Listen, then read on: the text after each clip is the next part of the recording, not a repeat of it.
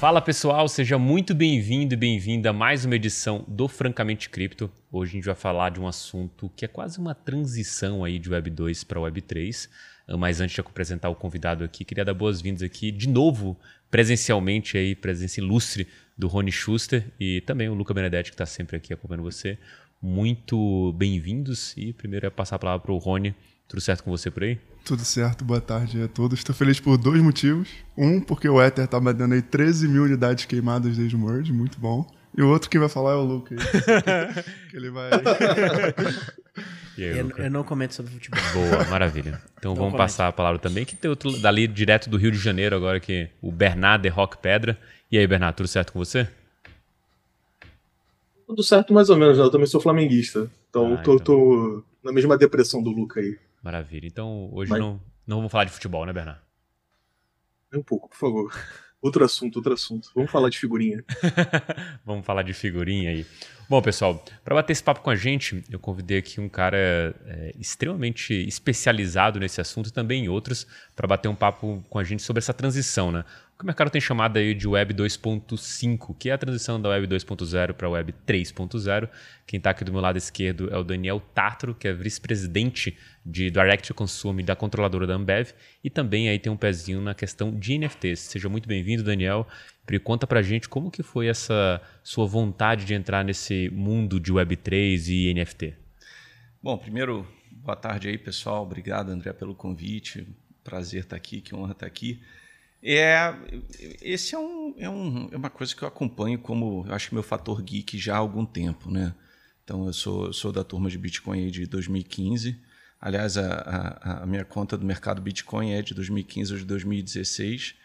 É, e essa foi uma transição natural. Eu acompanhei bem de perto a criação do Ethereum, acompanhei o DeFi Summer ali. E quando eu comecei a ver a, a popularização de outros tokens acontecendo, e principalmente o fator comunidade e a capacidade que você tinha de comunidades de criarem novos negócios e a tokenização dessa brincadeira, eu falei, putz, isso aqui pode mudar o mundo. Né? É, é, e eu, eu, enfim, sou experiente o suficiente para ter acompanhado ali o estouro da bolha.com.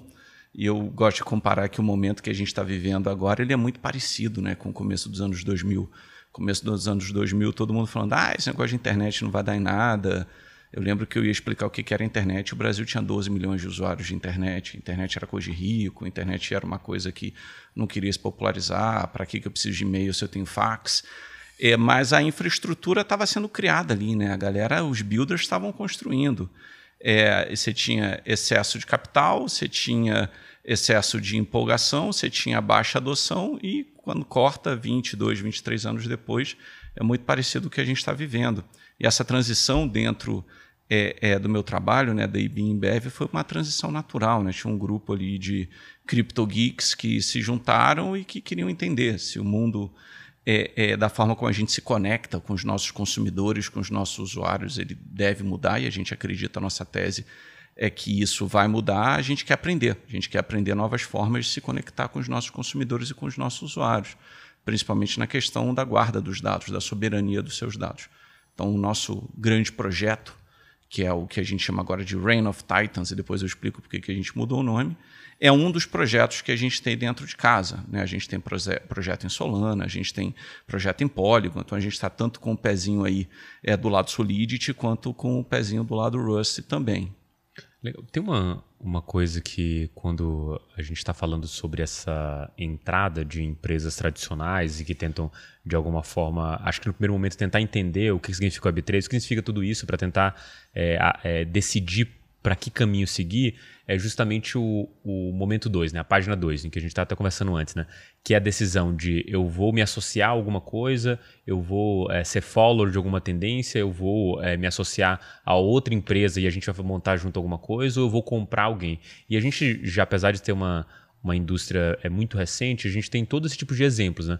E acho que é, como um cara que viu isso já há algum tempo e tinha ali uma perspectiva de uma visão mais geek, é, qual que é a sua visão sobre isso? Assim, qual que talvez é, não o melhor caminho, mas como que foi o processo de tomada de decisão para vocês mergulharem nessa ideia de fazer um jogo especificamente e não qualquer outra coisa que talvez, pelo menos a minha visão, fosse é, mais claro para uma, uma empresa em si, porque um jogo parece uma coisa, uma seara totalmente diferente é, do, do meu ponto de vista aqui, que está vendo uma, uma empresa desse porte entrar em cripto ou Web3.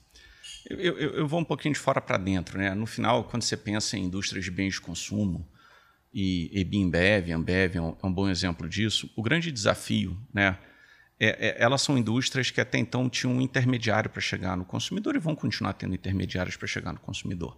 Você vai comprar os produtos através do bar, através do supermercado, mas quando você pode se conectar diretamente com o consumidor, é, esse jogo muda. Né? Então, se conectar diretamente ao consumidor para a gente, ela é uma arma secreta do, do, do nosso marketing. É, e a gente tem uma ambição de se conectar diretamente com 100 milhões de consumidores é, e, e, nos próximos anos. E, e para a gente entender né, como que a gente vai se conectar em escala com tanta gente, a gente precisa ter, aprender novas formas de conexão o, o nosso jogo, o Reign of Titans, ele é uma das formas como a gente está explorando o Web3 para fazer isso acontecer.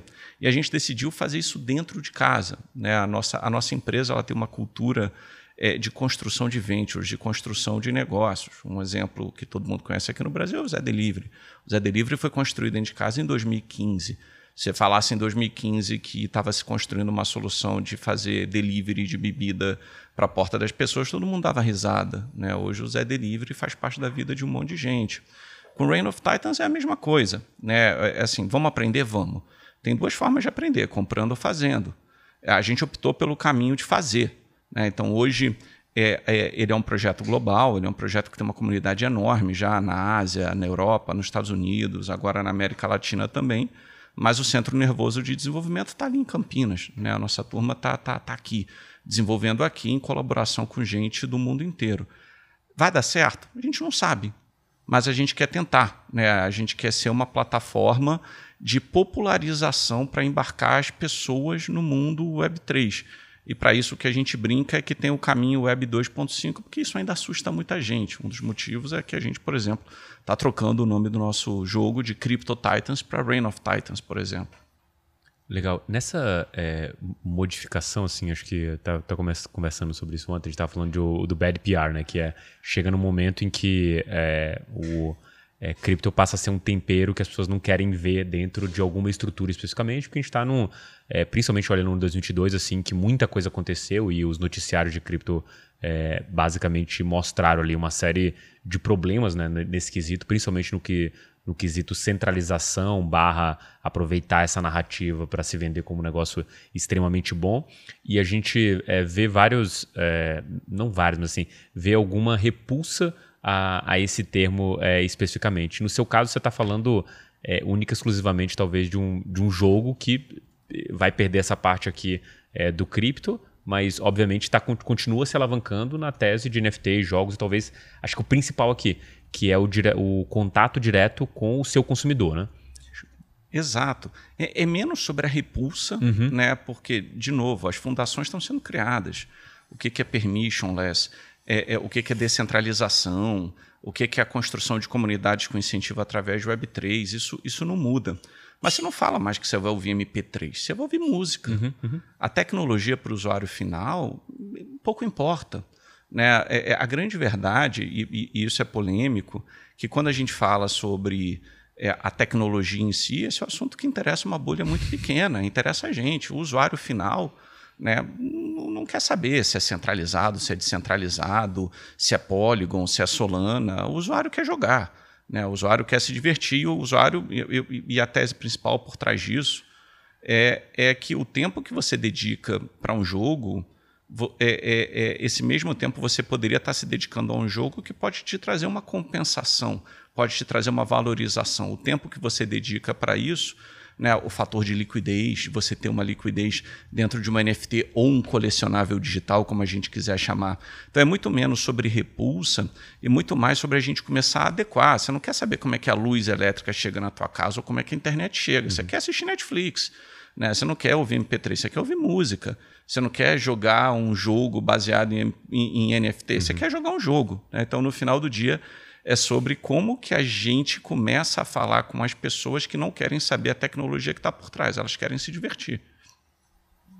Eu tenho uma pergunta, eu queria saber um pouquinho mais de como foi o processo de implementação disso dentro da empresa de modo geral, né? Se isso veio como uma ideia de alguns colaboradores criptonativos, como você e esse grupo aí que já estudam isso há muito tempo, ou se isso veio assim, uma demanda da diretoria, façam algo para a gente atingir 100 milhões de, de, de, de consumers, né? De, de, de pessoas né, ao longo de cinco anos e tomem esse dinheiro e vamos fazer isso. Como é que foi o nascimento disso e se foi feito por um grupo interno, como é que vocês podem dar dicas para outros grupos assim também desenvolverem projetos assim?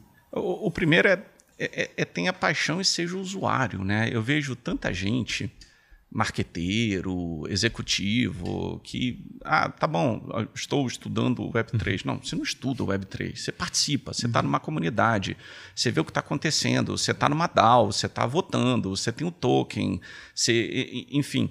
É, então, no nosso caso, foi muito orgânico, porque a, a gente tem um, um, uma pessoa né, do nosso time executivo é, que ele é fanático por Pokémon.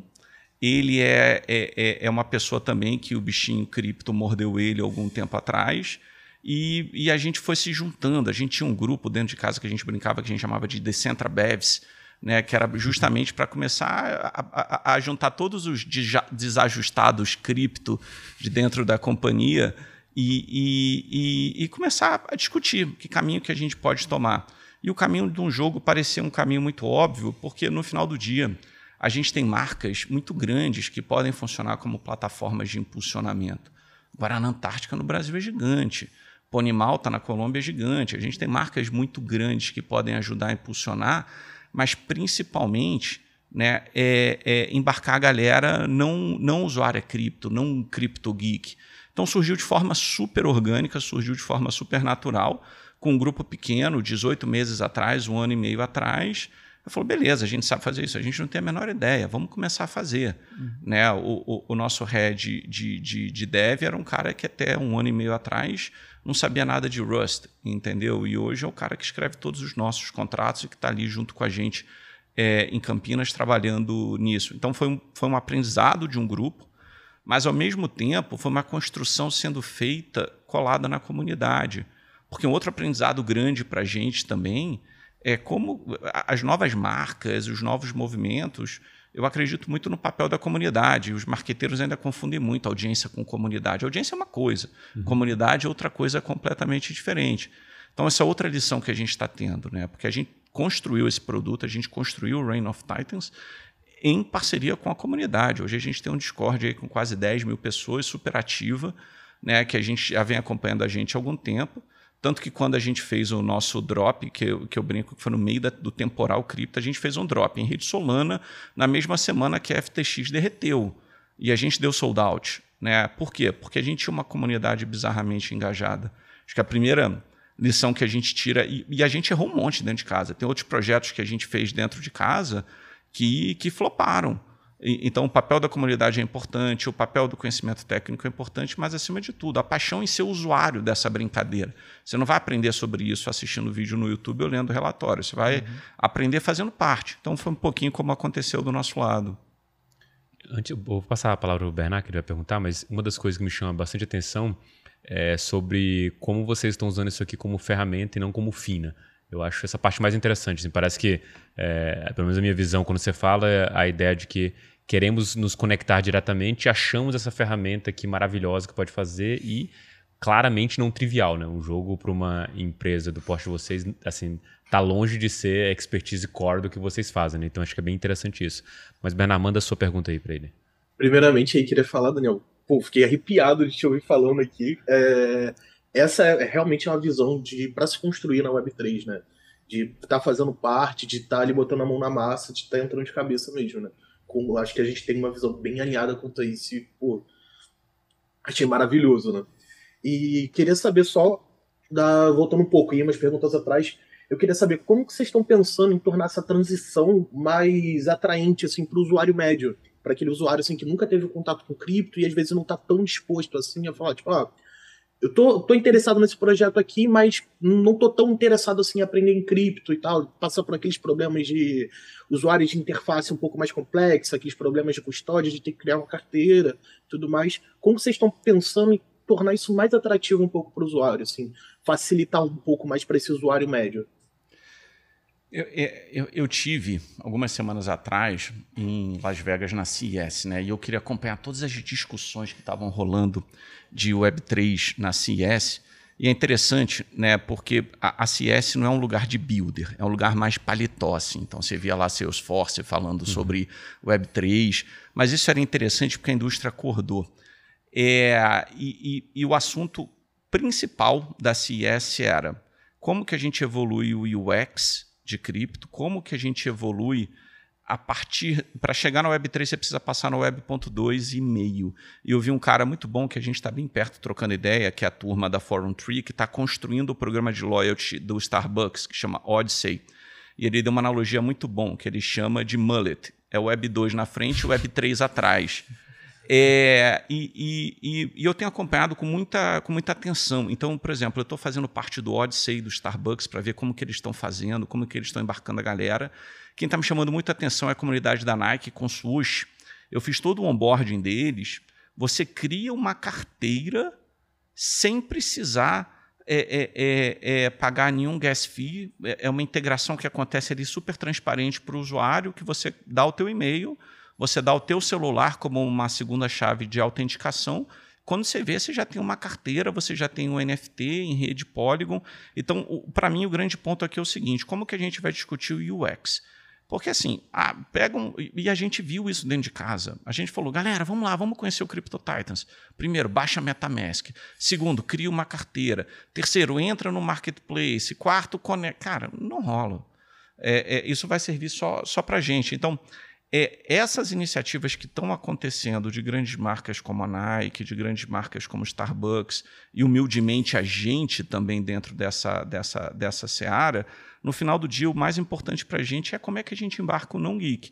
Então, vai passar por essas soluções mais transparentes e essas soluções que a gente está brincando agora chamando de mullet. Né? O usuário comum não, não quer saber de baixar uma MetaMask. Então, eu estou acompanhando com, com, com muito interesse. Então, acho que passa, resumindo, é, por uma profunda revisão tá, de experiência do usuário, de como que a gente vai construir produto, mas acima de tudo, como que a gente para de falar da tecnologia e começa a falar mais do benefício para essas pessoas.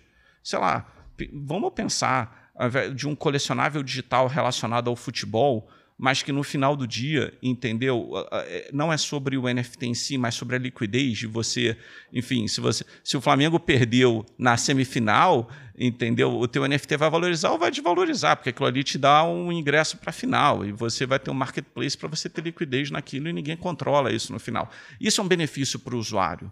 Né, quando a gente pensa com a Ticketmaster trabalhando ingresso, com a Nike trabalhando com Swoosh, com Starbucks trabalhando com a Odyssey, Acho que o principal ponto que vai trazer muita gente para dentro de cripto sem saber que está entrando em cripto são os novos programas de CRM, os novos programas de relacionamento. Tá? Então, acho que eles vão ter um papel super importante aí para embarcar a galera leiga.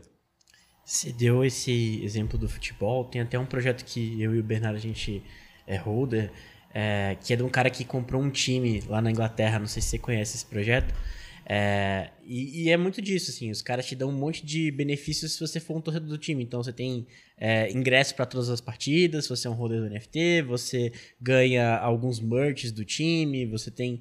É, você pode decidir, por exemplo, a música que vai tocar no estádio, você pode decidir qual vai ser a posição do próximo reforço do clube. É, acho que é muito sobre também integrar né, essas coisas, esse tipo de coisa, e dar um, um poder de decisão, às vezes, pro, pro, pro pessoal que faz parte da comunidade e tudo mais, né? É, e, e, e principalmente responder uma pergunta que é por que descentralizar isso? Né? É, é, por quê? Por que, que isso não, não poderia ser centralizado? Não, porque você vai ter liquidez para negociar esse ativo, qualquer um pode comprar esse ativo. Você, teoricamente, não deveria passar por um KYC para comprar esse ativo porque você quer preservar a sua identidade.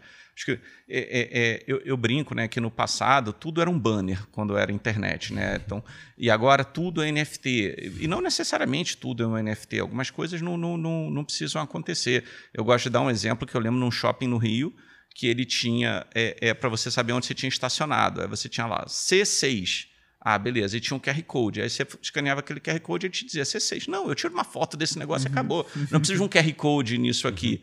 Então, acho que um cuidado que a gente precisa ter, que eu sempre falo para todo mundo, é o porquê. Né? Eu acho que se isso não tem um benefício claro para o usuário e se isso não poderia ser feito de forma centralizada, aí sim que a mágica começa a acontecer. Por que, que essa brincadeira vai ser permissionless? Por que, que essa brincadeira vai ter liquidez? Por que, que essa brincadeira qualquer um pode entrar? Por que, que você coloca mecanismos de governança para as pessoas poderem participar disso? Como é que você faz uma comunidade token gated em volta disso? Então, para a gente sempre se provocar, para a gente não fazer por fazer, para a gente fazer por um motivo e que fique claro para o usuário no final do dia que ele tem um benefício com isso. Eu, eu queria entender uma coisa que, assim, é, de novo, né? Acho que pegando o ponto de como você está usando a ferramenta. Porque o que mais a gente vê, talvez, das empresas é tentando usar o mais simples. Que talvez seja a ideia própria do banner, né? Que é, ou de qualquer coisa que seja preciso estar na internet, né? E aí, é, a vantagem para aqueles que talvez se iniciaram em algum momento lá atrás, tentando entender e talvez entender dando um passo atrás, né? Entender a ferramenta em si, não só querendo usar ela de qualquer jeito, tipo do jeito que todo mundo está usando. É, isso é, causa uma vantagem para quem entende, né? Acho que um, um, dos casos que eu, que eu lembro com, com mais é, é, qualidade assim dos fatos foi o, o, Google que era um buscador. E eu lembro que acho que ninguém entendia o que para que serviria um buscador, né? Qual era a relevância desse buscador? E o Yahoo, na época, aceitou deixar dentro da sua página esse o Google. E aí o Google começou a pegar uma massa de dados, que ele não teria de outra forma, e no momento em que eles entenderam já era tarde demais. Esse cara, ele tinha a vantagem de conhecer esse negócio dos primórdios, né, de fazer parte daquilo, e aquilo dá uma vantagem muito clara, principalmente nessas próximas etapas que fossem é, acontecendo no mercado, que o cara que entrou agora vai estar tá perdido. Ele simplesmente vai conseguir seguir tendências.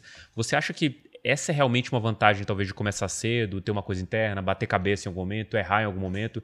Isso vai te dar uma clara vantagem aqui no futuro? Ou, na verdade, a vantagem já é agora, isso que você está vivendo, o diferencial de ter um projeto que foi minimamente pensado e não só executado?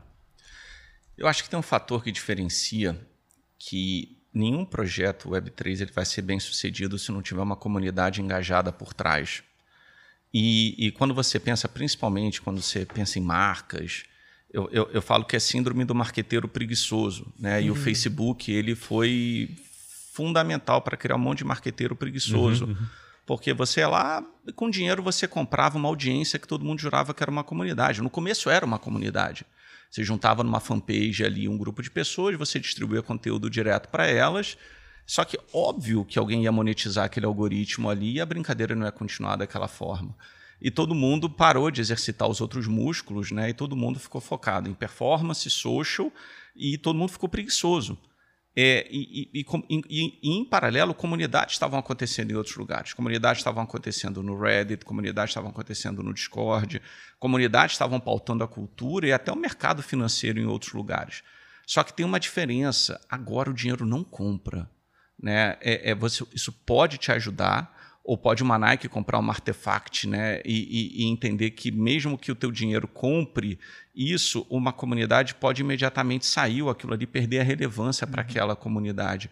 E construir uma comunidade dá trabalho. Construir uma comunidade não tem fórmula. Então, você saber diferenciar o que é uma audiência de uma comunidade é o grande desafio para os marqueteiros agora. E um projeto Web3 é, é, é, ele não, não funciona sem você ter uma comunidade. Então, o que, que a gente vê? Né? E já aconteceu com a gente também. A gente não está falando mal dos outros aqui, não. A gente já cometeu esse erro de projetos que você não tem ainda o engajamento de uma comunidade que você se ancora porque não, na Web 2 eu sou grande, na Web 2 eu sou conhecido e vou fazer um drop aqui e todo mundo vai querer. Talvez ali no auge da maluquice do excesso de liquidez isso até fosse verdade, mas agora isso não acontece mais. Então, construir uma comunidade é um diferencial competitivo. E construir comunidade não tem receita de bolo. E construir comunidade ela é de forma orgânica. Né? É diferente de você comprar uma audiência. Então, acho que essa é uma grande diferença aí na forma como você lida com, com, com os projetos ou quem é mais bem sucedido ou menos bem sucedido aí dentro do, do da comunidade. Tem uma coisa que sempre é, chama a atenção da gente nessa é, clara distinção entre audiência e comunidade, que é quando você consegue realmente, talvez, é, pelo menos do meu ponto de vista, assim, a comunidade ela é, ela é audiência engajada, né? Aquela que está preocupada em, em, trocar com você, em conversar, em estar tá ativa, em fazer parte mesmo daquela, é, seja o meio que você usar, seja um Discord ou, ou coisas do tipo. Mas quando a gente olha para esse efeito, as pessoas podem, de alguma forma, se sentirem donas, de alguma, em alguma posição Web3 está aí para isso, né, para que você se sinta dono. Só que logo lá na frente, se você é dono daquilo de fato, a gente pode ter um embate muito claro que é talvez a mentalidade de Web 2 versus Web, versus Web 3, que é o momento em que o Facebook fala vou monetizar e o shareholder ele passa a ser prioridade para você é, conseguir drenar esse resultado para é, a ação em si e o usuário lá na ponta, que é o cara que criou a comunidade e tudo mais, começa a sair de 100% de exposição para, sei lá, 15%, uma coisa drástica desse jeito, e o jogo fica muito claro que o Web2 agora tem que pagar a conta. No momento em que a gente está falando de surgir essas comunidades Web3 em que o cara é dono, é, esse embate pode acontecer lá na frente. Justamente porque, olha, se eu sou uma empresa Web2 e estou construindo aqui uma comunidade, eu espero tirar, extrair valor desse negócio. E se eu só sei uma forma de extrair valor, que é transformar esse negócio em dinheiro e para conseguir transferir para o shareholder, vai ter um, um embate lá na frente muito sério quanto a isso. Só que é, hoje a gente faz essa promessa de que o cara pode ser dono daquilo. Mas o, o que acontece é que, é, no, até no próprio caso da Wagami, né? É o, o Wagami do, do, do, time, né? É. Você decide coisas que são pormenores de fato. E até porque eu também acho que não tem muito espaço para decidir coisas muito grandes e, e descentralizar de fato. Mas você acha que isso é, é, plausível de acontecer no sentido de as pessoas vão conseguir realmente ser donas desse, é, desse todo por ter um NFT, uma quantidade de tokens? Ou ainda existe um processo para que a gente chegue lá? Não, tem um processo para chegar lá. Porque no final, né, é, esse usuário ativo, engajado de uma comunidade, o que, que ele quer no final? Ele quer construir junto. E ele quer vencer junto. A comunidade quer vencer junta. Só que eu estava escutando alguém dizer, não, porque nós vamos criar uma comunidade de não sei quantas milhões de pessoas. Então você vai criar uma audiência, você não vai criar uma comunidade. Uma comunidade vai ser 15, 20, 25 mil pessoas se você for muito bem sucedido. E a partir dessa comunidade, você tem duas coisas muito importantes que você tira daí: informação e insights. Por quê? O que as redes sociais ensinaram para a gente no final do dia é o 9091. Né? 1% vai criar conteúdo, 9% vai compartilhar e vai curtir, e 90% não vai fazer nada, vai só consumir esse conteúdo. As comunidades são bem mais engajadas. Olha a comunidade de chat GPT no Reddit era tipo, ao invés de 90, 91, eu não lembro agora os mas era tipo 40, sei lá, 30 alguma coisa, né? Eles são muito mais engajados. Né? Então você tem um perfil que acontece no Reddit, você tem um perfil que acontece no Discord, que é menos gente, gente muito mais engajada que quer participar. E eu sempre brinco que é o seguinte: você construir uma comunidade é você estar tá disposto a ter um sócio com opiniões fortes. Uhum. Que vai ter dia que a galera não vai estar tá bem, vai ter dia que a galera vai estar tá bem. E se você não está disposto a ter um sócio com opinião forte, não vai para esse caminho. Continua no caminho do marqueteiro preguiçoso, que ainda vai dar para tirar leite dessa vaca por um bom tempo, entendeu? O que, que vai acontecer lá na frente, só Deus sabe. Mas é, é, é esse, é, esse é um grande desafio. Né? Como é que você constrói isso em, em comunidade? Para as marcas que estão acostumadas a querer ter o controle de tudo, querer decidir tudo top-down, essa é uma conversa difícil. Abrir mão do controle em social já foi difícil. Agora, não só abrir mão do controle e você ainda trazer novos sócios para dentro dessa conversa é mais difícil ainda, né? Você decidir caminhos. Ah, todo mundo falava em cocriação. Cocriação balela. É, é muito diferente quando você está falando sobre a construção de um projeto. Então, um, você tira insights, você tira é, informações muito poderosas de dentro de uma comunidade. Dois, você cria uma massa de advogados que essa galera vai te defender na vida, na morte, aconteça o que acontecer. Entendeu? Se eles de fato participaram, se eles de fato, se você foi transparente com a comunidade, se você abriu o jogo com a comunidade desde o dia 1, se você contou em primeira mão para a comunidade, se você construiu junto com a comunidade. Então tem uma questão de mentalidade aí, de construção de comunidade, que para mim é, é, é, é, Você não tem isso, nem entra na, na, na brincadeira, não desce pro play. Cara, só depois eu passar para vocês, que não sei se tem mais perguntas aí. O Bernardo tinha pergunta, mas.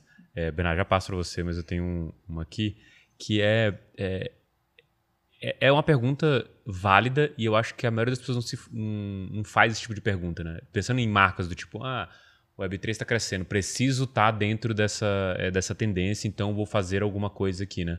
E, e esse ponto que você trouxe do tipo, cara, se você não quer um sócio com opinião forte, e eu acho que é exatamente isso acontece, né? Você gosta, acha maravilhoso quando tem um advogado lá falando, falando bem de você e tudo mais, mas se você dá alguma mancada aqui do outro lado e o cara começa a falar, você quer não, botar panos quentes, né? Você quer abafar, você não, não quer que essa voz é, domine tudo. E se você tem uma comunidade de fato, esse cara pode simplesmente contaminar esse sentimento e de fato, se você não souber encarar aquilo, vai ser um grande problema. Ou, na verdade, é, encarar o grande problema. Na verdade, o que seja, se tentar abafar isso aí, aí você vai criar talvez um, um monstro gigantesco e seja o efeito é, colateral disso. E, e, aí a pergunta para você antes de passar o Bernard, é, vou pular você, Bernard, desculpa, é, que para mim surgiu essa pergunta agora, que era é, como que você contorna isso? O fato de só ouvir, de falar, cara, tô aqui, tô te ouvindo, é, vamos discutir, vir com uma resposta, por mais que não agrade ele, já é suficiente para esse cara, desde que você é, reitere os pontos e justifique isso bem? Ou esse cara vai ser uma espécie de criança birrenta que vai bater o pé e vai querer aquilo, vai ser cada vez mais difícil conseguir, porque de fato ele tem uma, é, uma voz muito ativa dentro da comunidade? É uma relação, é uma relação que é construída no dia a dia. Com Reign of Titans, né, que, é, que é o melhor exemplo de uma construção de comunidade engajada, a gente faz AMA, né, Ask Me Anything, desde quando a comunidade tinha 100 usuários. E, e toda semana lá, respondendo. Os primeiros AMAs tinham 3, 4 pessoas. E lá, toda semana, batendo laje. E, e, a comunidade ter virado o que ela virou hoje, não foi de novo, ah, foi um sucesso de uma noite. Não foi comprando performance, não foi comprando link patrocinado. Foi construindo, foi um chamando o outro, foi de forma, foi de forma orgânica. E, e assim, tem dia que. Para mim, o, o, o, e eu estava lendo, a, a melhor referência nesse assunto de construção de comunidade foi a revista Time. E todo o trabalho que a revista Time vem fazendo em Web3, o antigo presidente da Time, que agora é presidente da MonPay, que também é uma empresa que vale a pena ficar de olho, porque eles estão bem, estão fazendo algumas coisas interessantes em Web 2.5, como embarcar os non-geeks, que ele fala assim: a audiência entra e sai, a comunidade entra, fica e constrói junto a comunidade nem sempre vai te dar as respostas que você quer ou que você está esperando. Então você tem que tá, você tem que ser maleável, você tem que estar tá aberto ao diálogo, você tem que saber quando que você fez alguma coisa certa ou quando foi alguma coisa errada, como que a comunidade está reagindo para aquilo, e você tem que ser totalmente transparente com a comunidade. A, a, a gente fala primeiro as coisas para nossa comunidade e depois a gente fala as coisas para fora.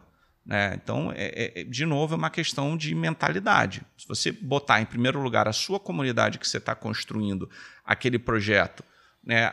O sucesso do teu projeto vai ser um fator totalmente ligado ao a qualidade do engajamento que você tem com aquela comunidade.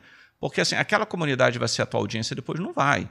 Porque o Crypto Titans vai querer ser um produto, agora o Reign of Titans, para 10 mil pessoas que a gente tem no Discord? Não. Ele é um produto para 50, 60, 70 milhões de pessoas no mundo inteiro.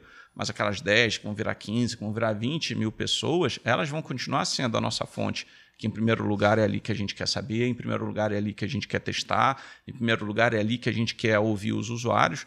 Por quê? Porque tem um perfil do, do participante da comunidade que ele é um perfil early adopter. E os early adopters, por definição, eles influenciam as suas redes sociais. Quando eu falo as suas redes sociais, as suas redes sociais de verdade. Ele é aquela pessoa, o early adopter é aquela pessoa que tem um celular que todo mundo vai querer ter um celular igual porque o fulano comprou. A, a maioria das pessoas não quer pensar uhum, no que, uhum. que, não, ela quer seguir aquele primo, aquele amigo que manja, uhum. né? E, então no final do dia a tua comunidade é um grupo de pessoas que manjam, logo elas têm opiniões fortes, mas em compensação elas têm uma capacidade de influenciar muito grande. E influenciar não quer dizer quantos seguidores eles têm no Instagram, é na rede de verdade da vida dessas pessoas. Então assim, é uma relação difícil, é mas ela é uma relação que é onde a gente aprende muito. Bernardo? É, Daniel, é, tô adorando te ouvir falar. Eu sinto aí um abraço virtual meu, porque, cara, tá incrível. É, queria te perguntar, te soltar uma bomba agora. Queria perguntar mais ou menos assim: você deu uma visão sobre os marqueteiros e sobre o pessoal que realmente está querendo construir, né? Então, quando a gente bota todo mundo no mesmo saco, assim, são empresas entrando para dentro do ecossistema. É, você acha que quando essas empresas, assim, grandes empresas estarem entrando e tudo mais, você acha que uma visão regulatória maior vai começar a cair em cima do ecossistema de NFTs? E eu vou fazer até uma pergunta mais tal, talvez pessoal, assim, quanto ao Reign of Titans aí. Ele, você tá, vocês estão construindo um projeto já pensando numa visão regulatória futura? Como é que tá? Como que você vê isso? É, eu, eu, parto do princípio que a regulação é super bem-vinda, tá? Porque a regulação ela dá segurança para que players institucionais entrem no jogo com mais segurança. Você imagina para a gente uma companhia de capital aberta a falar sobre cripto É o terror dos advogados, é o terror do compliance, é o terror, entendeu, de todo mundo. Fala, cripto, não, não, não. Então, assim, eu, eu, brinco que é, é, é, é, um trabalho. O primeiro drop que a gente fez na Ambev no Brasil, você não tem ideia da, da, da, da confusão no bom sentido que foi. Então, assim, um, um ambiente regulatório ele é mais do que bem-vindo, na minha, na minha opinião. Tá? É, então, eu acho que isso vai acontecer, eu acho que a gente está tá, tá nesse caminho. É, no, no, nosso caso, né, é, a gente não tem um token associado ao jogo. O nosso jogo, a gente não classifica ele como play to earn, a gente classifica o nosso jogo como play to own. E tem uma diferença grande aí. A gente acha muito arriscado os jogos que têm um token associado, né, quando a gente olha aí é, o que aconteceu com Axie Infinity, o que a gente olha o que aconteceu com outros jogos, porque no final do dia eu sempre me pergunto, com todo respeito ao Axie Infinity, se Axie Infinity era um jogo ou era uma profissão. Né? Uhum. É, é, se era um trabalho, se as pessoas jogavam porque eram, era legal ou se elas jogavam porque aquilo ali virou um meio de subsistência para muita gente, ou um meio de especulação para muita gente. No nosso caso, à medida que você vai jogando o jogo, e o nosso jogo, ele é um Pokémon Web3, tá? Ele é um jogo de estratégia de card battle, player versus player, que à medida que você vai ganhando ou vai perdendo, a gente vai mexendo nos metadados do teu NFT e mexendo nos atributos, né? Então, vou dar um exemplo. A gente vai lançar um marketplace próprio. Por que, que a gente vai lançar um marketplace próprio agora nas próximas semanas? Porque a gente quer facilitar o embarque das pessoas que não são é, é, crypto geeks então, o sujeito poder comprar com Pix, o sujeito poder comprar com cartão de crédito. E também para todos os holders dos nossos NFTs começarem a entender quais são os atributos né, do seu NFT, porque o, o ranking hoje é um ranking cosmético.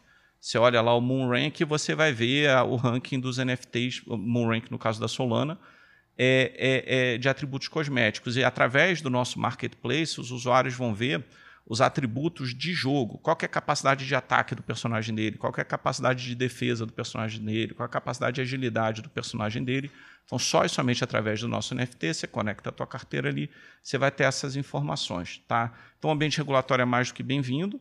No nosso caso, a gente acha que é mais suave porque a gente não tem um token associado ao jogo, a gente não tem um ativo mobiliário aí é, é, envolvido, é só o NFT que aumenta ou diminui o valor de acordo com a tua, com a tua performance. Então, a gente acha que a gente está menos exposto, tá? Mas ao mesmo tempo, tanto eu pessoalmente enquanto a companhia, a, a, a gente está a, a, gente vê com muito bons olhos o aspecto regulatório para dar segurança para todo mundo, dar segurança para o usuário, dar segurança para os players.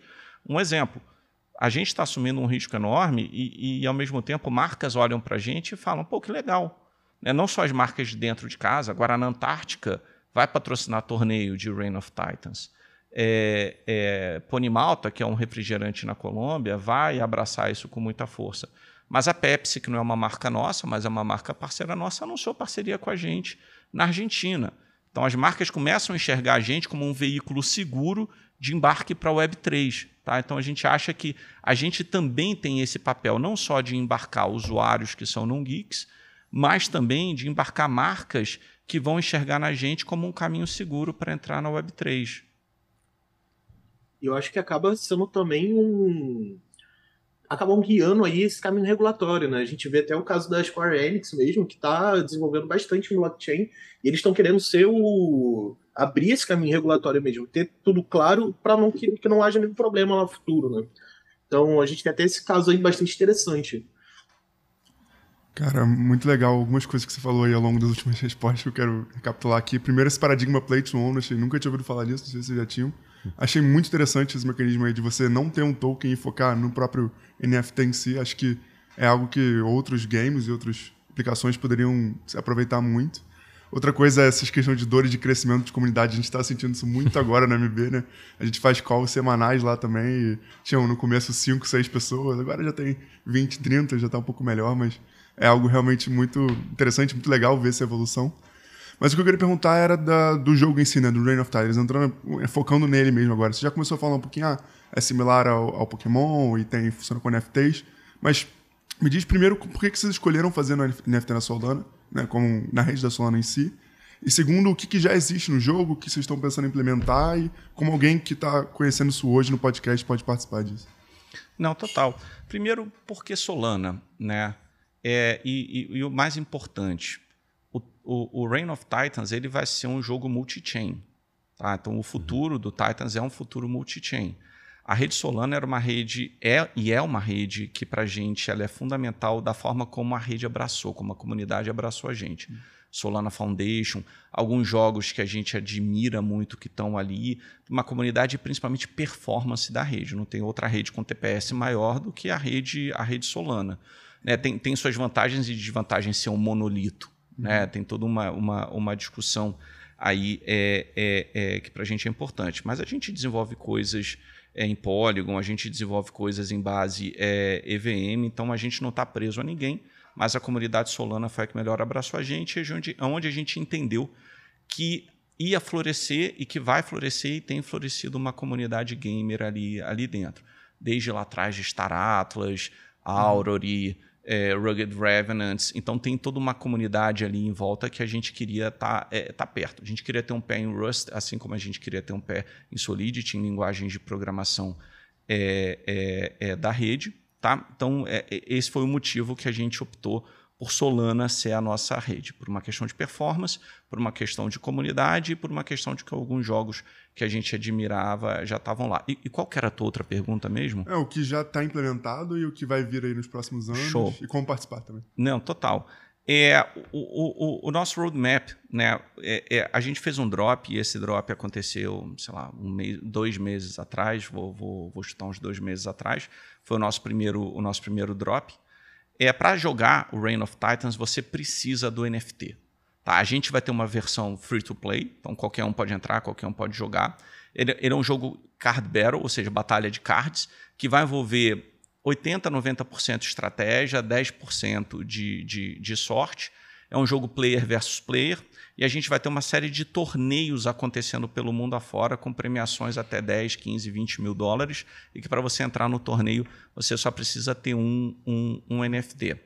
O, o, o teu NFT, é, ele vai ter atributos que vão estar tá imputados dentro dos metadados dos teus NFTs, que por enquanto, a gente está indo num caminho que a gente chama de ADA, né, que é agilidade, defesa e, e ataque. É, e à medida que você vai jogando com outros jogadores, você vai. Ele, todos os, os, é, os NFTs eles vão vir numa escala de 0 a 3, tanto para ataque, quanto para defesa, quanto para agilidade, e essa escala pode chegar até 10 à medida que você vai jogando. Ou seja, o teu NFT pode valer mais ou pode valer menos. Você pode ter 5, 6 NFTs e jogando e de repente você tem um que está explodindo, que você ganhou um monte, você vai lá e vende. Né? Esse NFT, teoricamente, vai valer mais. E aí a gente quer ter o nosso próprio marketplace para isso e também ter marketplaces secundários para isso. O jogo a gente deve lançar ele. A gente vai soltar em breve uma versão só para os holders, para eles ajudarem a gente a testar. Recentemente a gente lançou um minigame só para os holders também, que para mostrar um pouquinho como que esse mundo aéreo que a gente chama, que é toda a inspiração por trás do, do dos Titans, o jogo deve ser lançado agora em abril, o nosso marketplace deve ser lançado agora em março. Tá? Então, comecinho do segundo trimestre aí o jogo já vai estar tá, já vai estar tá na rua. Legal. Cara, assim, uma das coisas que a gente sempre pede pro, pro convidado aqui, quando tem essa bagagem que você tem, assim, é, tanto da questão de NFT quanto a sua própria bagagem é, do, do mercado mesmo, é tentar traçar o que, que a gente pode esperar do futuro de modo geral, assim. Acho que Aqui interessa bastante para a gente entender como que você vê é, esse movimento é, de NFT.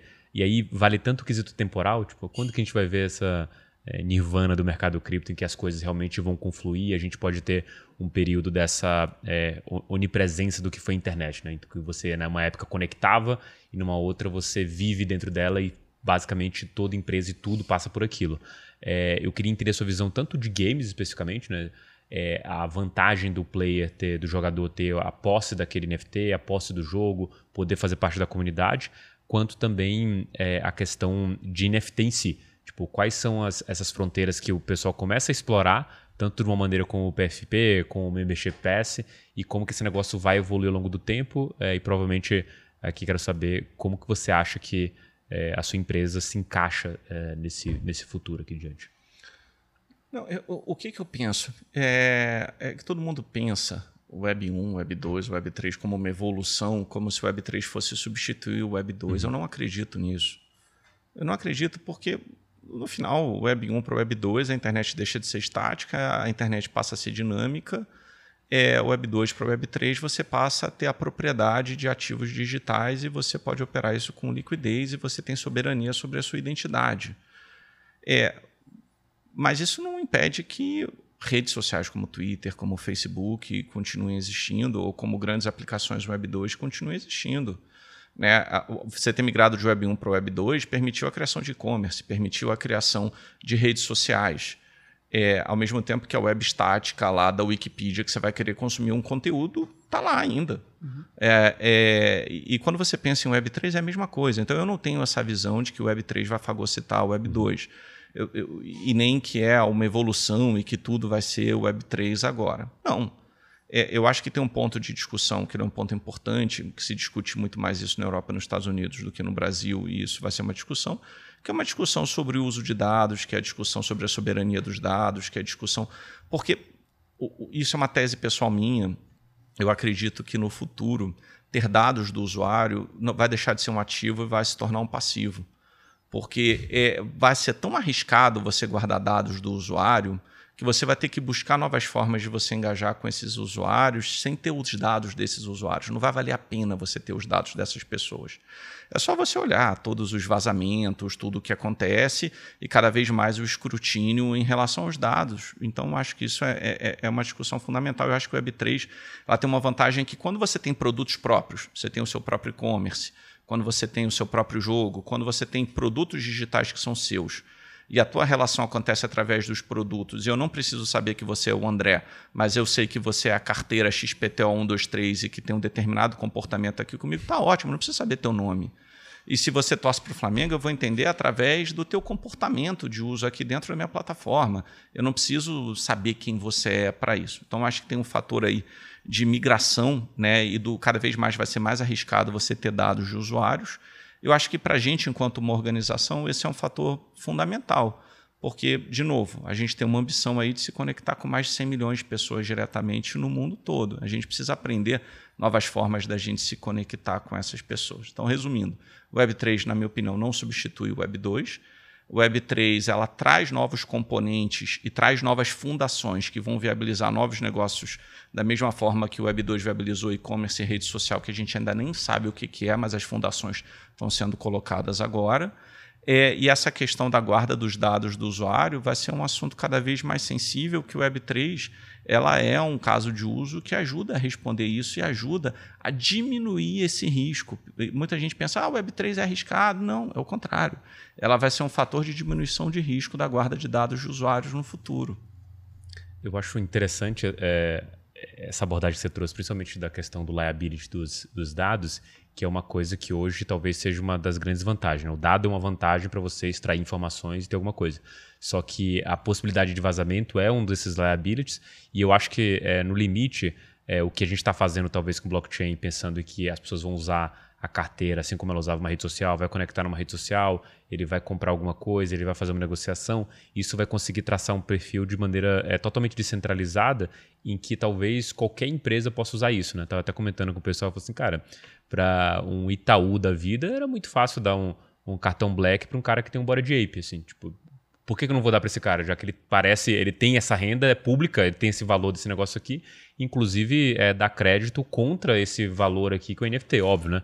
É, tirando, colocando isso muito lá na frente, que tenha uma estabilidade ou talvez uma câmara de liquidação que tenha volume, assim, todas a parte de infraestrutura funcionando, mas do ponto de vista filosófico faz todo sentido. Por que, que eu dou um cartão black para um cara e não para o outro? Porque esse cara tem como comprovar renda, patrimônio, e agora eu consigo dar para além da minha seara, né? Eu não preciso ter a conta dele aqui, porque ele, todo mundo tem acesso à conta dele. Enquanto ele tiver esse NFT e tiver ligado a essa negociação que eu estou fazendo com ele, para mim está tranquilo. E essas são as possibilidades que talvez as pessoas não veem. O risco né, da, da Web3 de você ter é, a possibilidade de ah, você perder sua chave e o outro cara impersonar você, existe, né? Mas acho que quando até a gente volta para a internet, olha o que era o começo da internet, a insegurança que era, né? Até um momento foi proibido ter negociação, transação, botar cartão de crédito e fazer e-commerce. O e-commerce era um negócio é, proibido de fato. E acho que quando a gente olha essas é, evoluções, a gente, óbvio, que como grandes fãs do, do, de Web3, a gente vê esse é, futuro é, extremamente promissor. Mas tem uma coisa é, é, que me pega, que sempre gosto de trazer para quem está olhando isso na sua visão, que é isso pode dar errado, é exatamente isso. Quais são as, os momentos em que a gente pode ter é, aquele caminho que, putz, aqui eu vai ou racho, né? no sentido de qual, quais são os percalços que a gente pode ultrapassar aqui e quais são aqueles que podem ser definidores para a gente é, ou, beleza, não quebra o, o, sistema todo, mas potencialmente algumas dessas vertentes podem estar tá nascendo cedo demais ou talvez nem ter utilidade lá na frente. Ah, tem um darwinismo digital que vai acontecer aí, uhum. né? É, é, é, isso, enfim, de novo, fazendo paralelo ali com o começo dos anos, dos anos 2000, é, onde muita coisa que todo mundo jurava que seriam sucessos absolutos e que floparam. Então, eu acho que é a mesma coisa. E assim, eu não acredito no mundo que você tem 20 L1s. Uhum. Eu não acredito no mundo que o usuário precisa entender o que é uma L2 para poder brincar. Uhum. Eu, eu, eu, não acredito no mundo que você vai ter 20, 30 carteiras diferentes porque você está conectado à rede Solana, porque você está conectado numa rede EVM.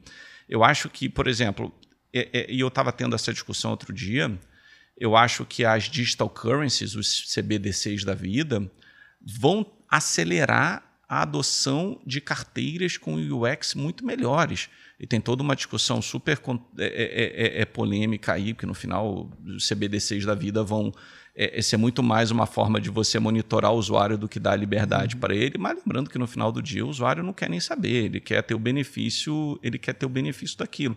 Então, assim, muita coisa vai mudar o, o, os bancos centrais entrando, os grandes players entrando, uma Salesforce da vida colocando o NFT Cloud para acontecer, uma Nike fazendo sushi, uma Starbucks fazendo Odyssey. É, então, assim, a consolidação vai acontecer. Né? Você não vai ter 20 L1, você não vai ter 30 L2. Então, quem vai vencer esse jogo? Quem dera, se eu soubesse, eu estava apostando todas as minhas fichas agora onde isso, isso vai acontecer. Mas no final do dia, e eu gosto muito do Roll Paul, quando ele fala sobre isso, que é sobre adoção. Então, assim, aonde está a adoção? Né? Para mim, onde eu sempre olho é, é, é, isso, assim, onde que estão os usuários, onde que a galera vai entrar, como que vai ser essa adoção. Então, passa por adoção, passa por UX, passa por consolidação. Então, quais são os riscos? A gente está construindo em cima de Solana e não imagina a quantidade de coisa que a gente não viu ao longo dos últimos meses. Né, ter um maior ou menor grau de centralização é um fator de segurança, sem dúvida, é um fator de segurança. A questão da performance da rede é um fator, de, é um fator importante, é um fator super importante. A segurança da rede também. Então, assim, tem, tem tanta parte móvel que é por isso que a gente tem toda a humildade de dizer que assim, a gente não tem a menor ideia se vai dar certo. Mas a gente quer testar, a gente quer tentar, a gente quer aprender. Entendeu? Então, acho que, que, que passa por isso. Né? Qual que é o grau de, de descentralização das redes? Qual que é o grau de uso dessas redes. Acho que a adoção, descentralização, é, tem uma discussão que pouca gente tem, mas assim, a descentralização, descentralização, descentralização, metade do staking de Ether está nas mãos de, de, de, três grandes players aí, que são é, é, a AWS e mais duas, e mais duas validadoras de, de, de Node. Quando você olha os nodes de Solana, 70% dos nodes de Solana estão em três ou quatro hostings diferentes. Por isso que eu tenho uma das teses aí que é de infraestrutura descentralizada, que é um, é, é, é, fundamental. A gente precisa descentralizar. A descentralização precisa acontecer de fato, porque eu acho que a verdade que pouca gente fala é que a descentralização ainda não existe de verdade. Essa é uma opinião polêmica. Uhum. Né? E ela precisa acontecer. Não dá para. Assim, se a AWS desliga, acabou. Entendeu? Se alguém aperta um botão lá na Amazon desliga a AWS, é a confusão que vai dar com quem está fazendo staking de Ether ou com quem tá, ou com os nodes de, de, de, de Solana que estão acontecendo. Então, acho que tem um fator aí de centralização da infraestrutura, que é onde eu olharia com mais cuidado, e aonde a minha tese principal e pessoal aí para 2023, 2024 é acompanhar como que de fato a infraestrutura começa a descentralizar. Eu vejo com muito bons olhos, por exemplo, as novas redes sociais que estão surgindo e novos protocolos, como o próprio Nostr, como o próprio Lens, é, é, é, a prova de censura e como que uma comunidade vai se regular em volta de uma rede social todo mundo achava que assim, ah, imagina que o Orkut vai acabar. O Orkut ninguém lembra do Orkut. Pode acontecer a mesma coisa com o Facebook, hum. pode acontecer a mesma coisa com o Twitter, porque no final do dia é sobre onde que as pessoas legais estão e não qual é a tecnologia que elas estão usando. Se amanhã todo mundo legal migrar para o Noster porque vai ter uma UX melhor Ou vai todo mundo começar a usar o Lens porque tem um fator ali de fila de entrada que nem todo mundo pode entrar? Você não sabe. Então, assim, eu estou empolgado, eu estou mais bullish possível em relação à infraestrutura, em relação às transformações dos mercados. E o risco, na minha opinião, é esse: ele é um risco de infraestrutura, ele é um risco de descentralização. E, obviamente, você tem os fatores regulatórios aí que vão ter um fator fundamental aí nessa discussão.